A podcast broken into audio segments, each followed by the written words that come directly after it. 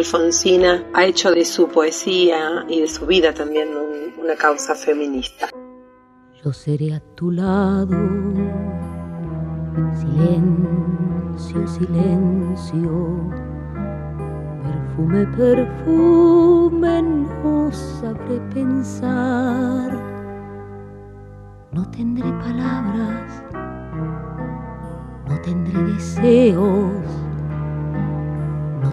deseos, solo sabré amar. Cuando el agua caiga,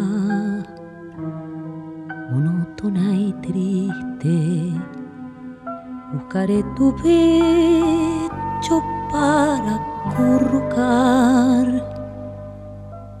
este peso enorme que llevo en el alma que llevo en el alma y no sé explicar. Te pediré entonces tu lástima, amado, para que mis ojos se den a llorar silenciosamente como el agua cae, silenciosamente sobre la ciudad. Y una noche triste cuando no me quieras secaré los ojos y me iré a buscar por los mares negros que tiene la muerte que tiene la muerte para nunca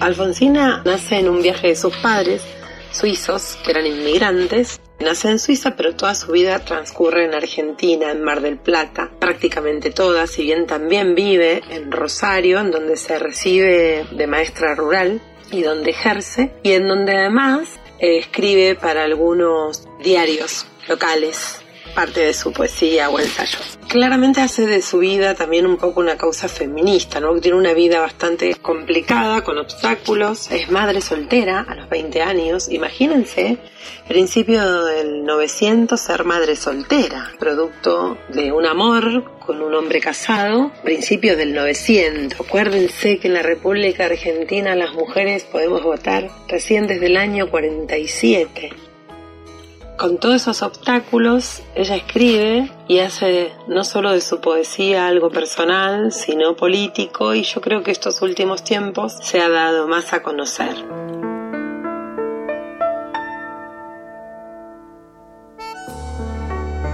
Yo soy como la loba,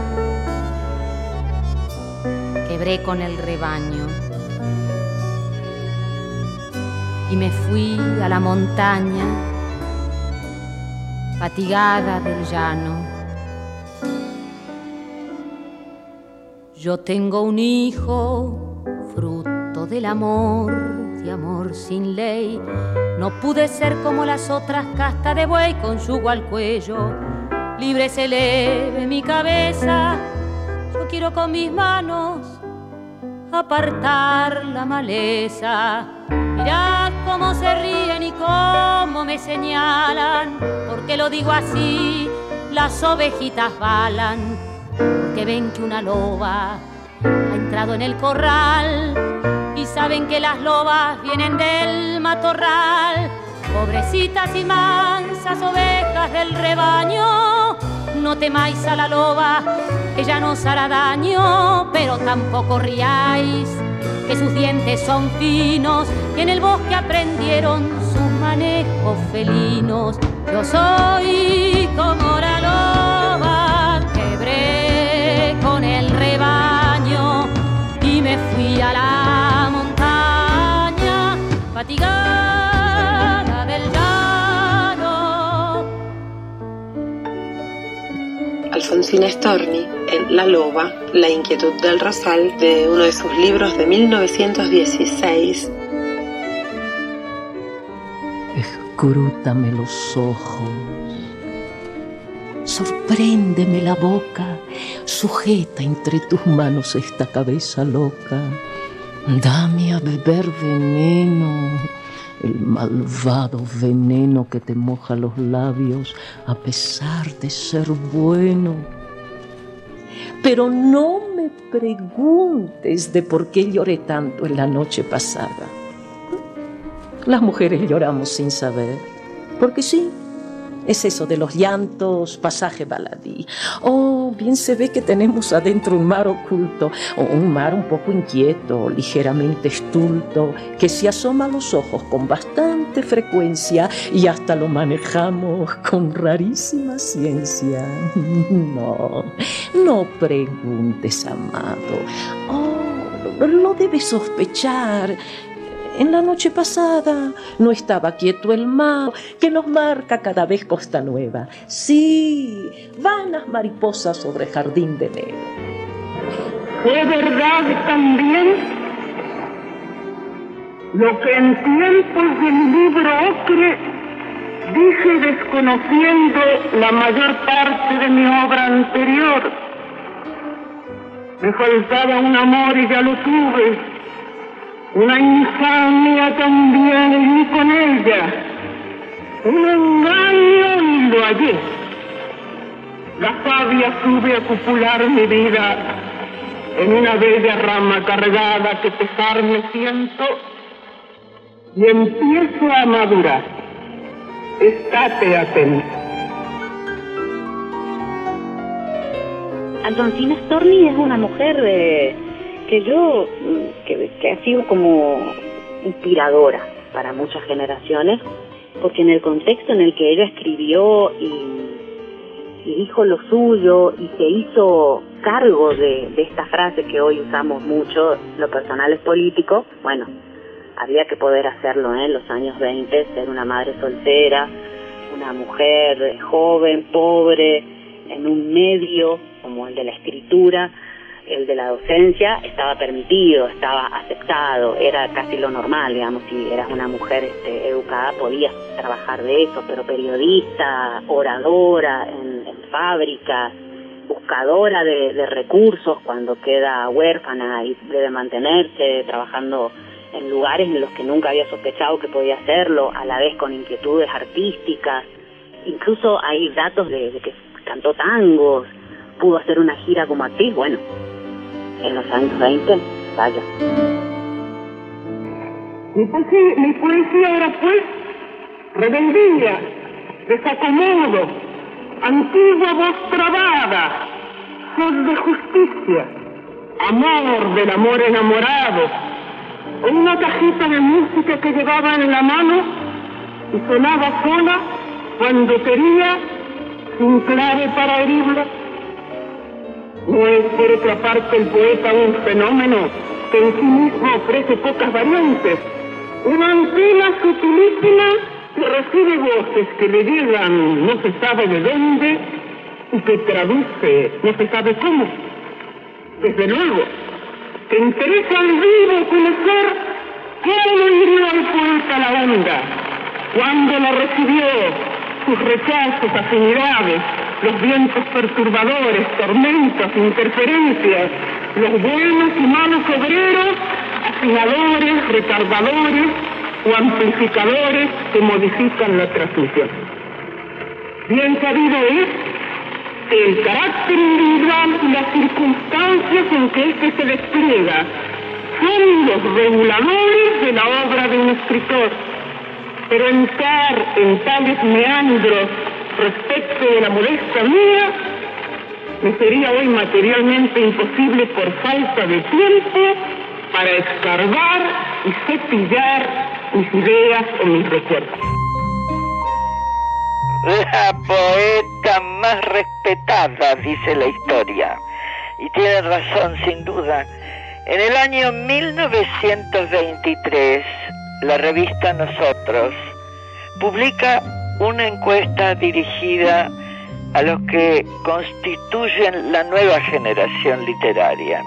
La pregunta en relación con la poesía está formulada sencillamente, ¿cuáles son los tres o cuatro poetas nuestros mayores de 30 años que usted respeta más? preguntaron. Alfonsín Storni tenía en ese entonces 31 años recién cumplidos, es decir, que apenas bordeaban la cifra exigida para constituirse en maestro de la nueva generación. Pero lo cierto es que había alcanzado miles de consagraciones propias de poetas mayores. Su libro Languidez en 1920 había merecido el segundo Premio Nacional de Literatura, lo que la colocaba muy por encima de sus pares, porque además la diferenciaba de ellos el tener ya publicado nada menos que cuatro libros. La marcha de respuesta a la encuesta de nosotros coinciden en uno de los nombres, Alfonsín Storni. Algunos tímidamente y esgrimiendo razones donde los verdaderos motivos aparecen muy mezclados. Galantería, cierta concesión a un gusto general, pero finalmente es el innegable aprecio a una voz nueva y que por ello mismo sorprende e impresiona. Hombre pequeñito, hombre pequeñito, suelta tu canario que quiere volar. Yo soy el canario, hombre pequeñito, déjame saltar. Estuve en tu jaula, hombre pequeñito, hombre pequeñito, qué jaula me das. Digo pequeñito porque no me entiendes, ni me entenderás. Tampoco te entiendo, pero mientras tanto, ábreme la jaula, que quiero escapar. Hombre pequeñito, te amé media hora. No me pidas más.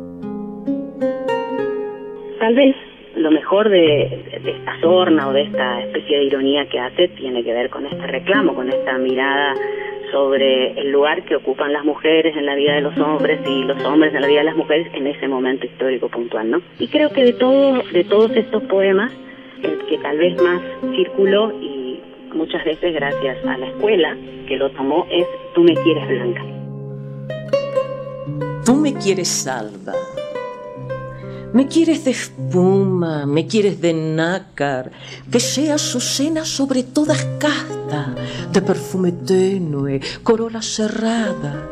Ni un rayo de luna filtrado me haya, ni una margarita se diga mi hermana.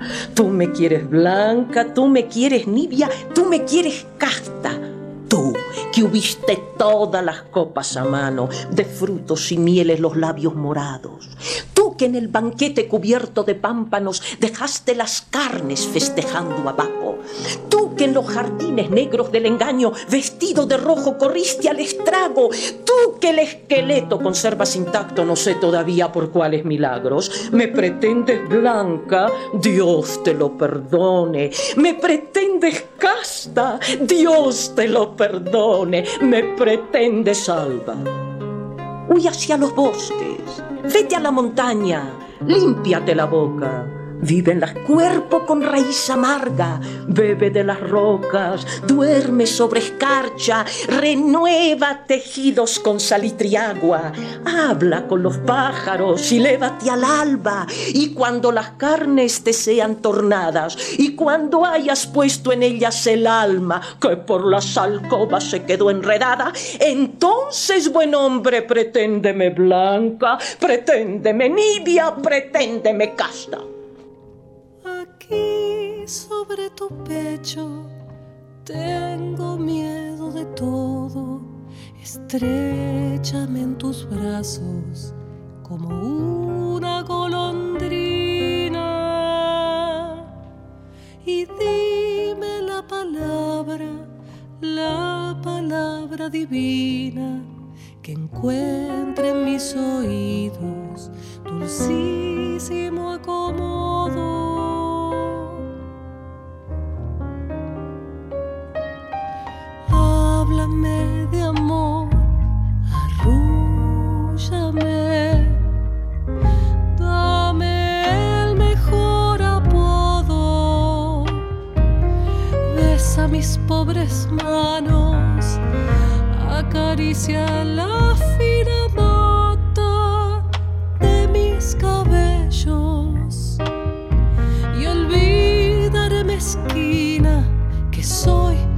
cielo eterno, solo un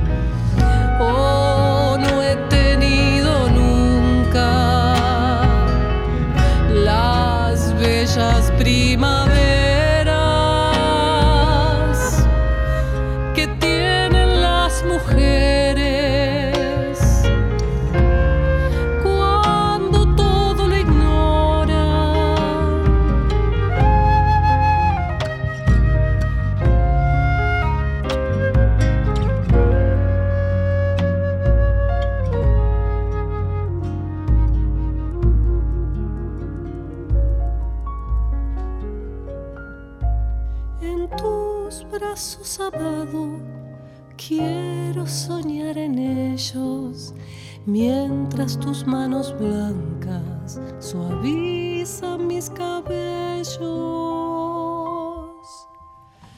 mientras mis labios besan, mientras mis ojos lloran,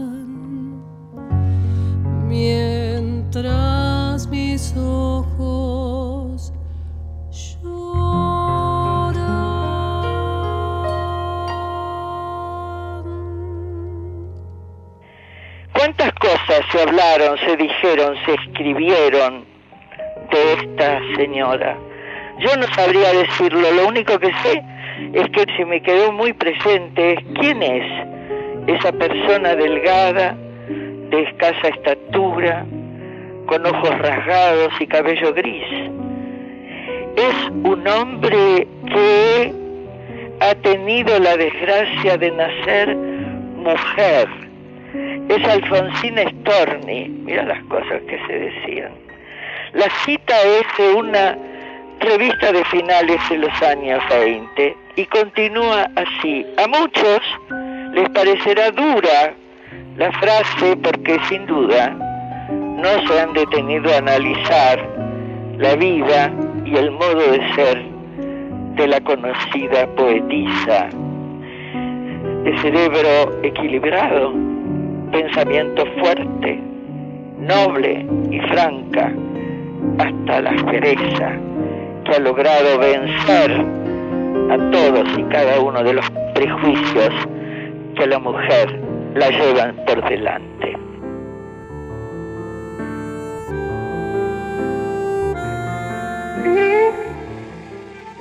Para finalizar, que a excepción de este último verso, los otros son un tanto diferentes a mi manera habitual.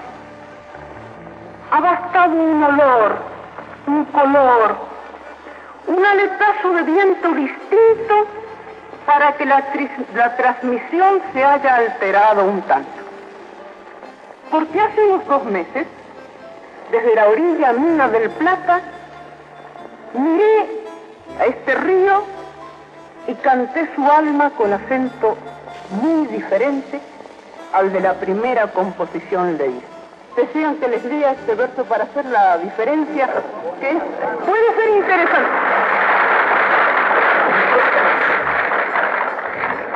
Esto fue escrito hace dos meses, como digo, ¿no? Yo vivo frente al río de la Plata, que no tiene los colores que tienen, por cierto, en Colonia, ¿no? Es un río absolutamente distinto visto de una orilla o de otra. Este verso se llama Río de la Plata en arena pálida. ¿De qué desierto antiguo eres memoria? Que tienes sed y en agua te consumes y alzas el cuerpo muerto hacia el espacio como si tu agua fuera la del cielo. Porque quieres volar y más se agitan las olas de las nubes que tu suave yacer tejiendo vagos cuerpos de humo que se repiten hasta hacerse azules. Por llanuras de arena viene a veces sin hacer ruido un carro trasmarino y te abre el pecho que se entrega blando. Jamás lo escupes de tu dócil boca. Llamas al cielo y su lunada lluvia cubre de paz la huella ya cerrada.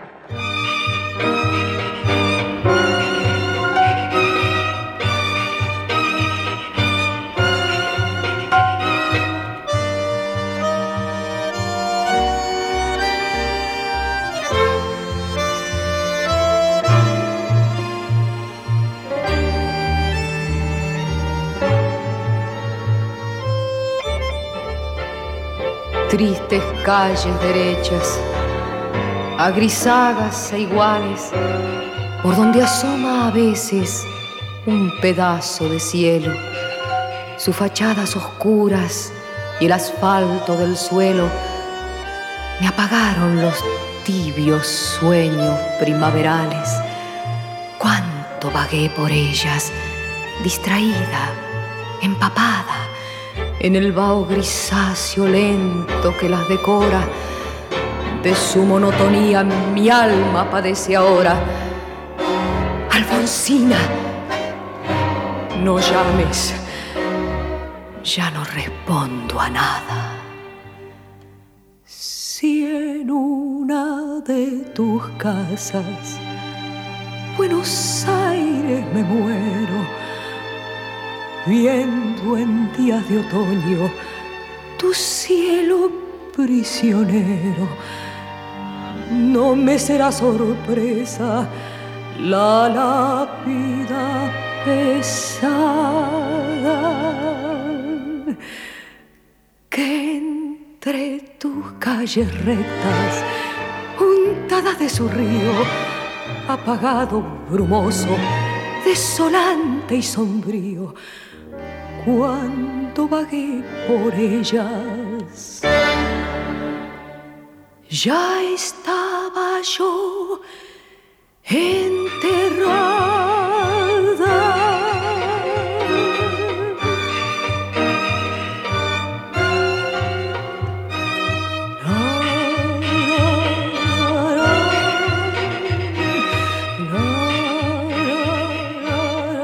Contenidos y memoria histórica. Radio Nacional.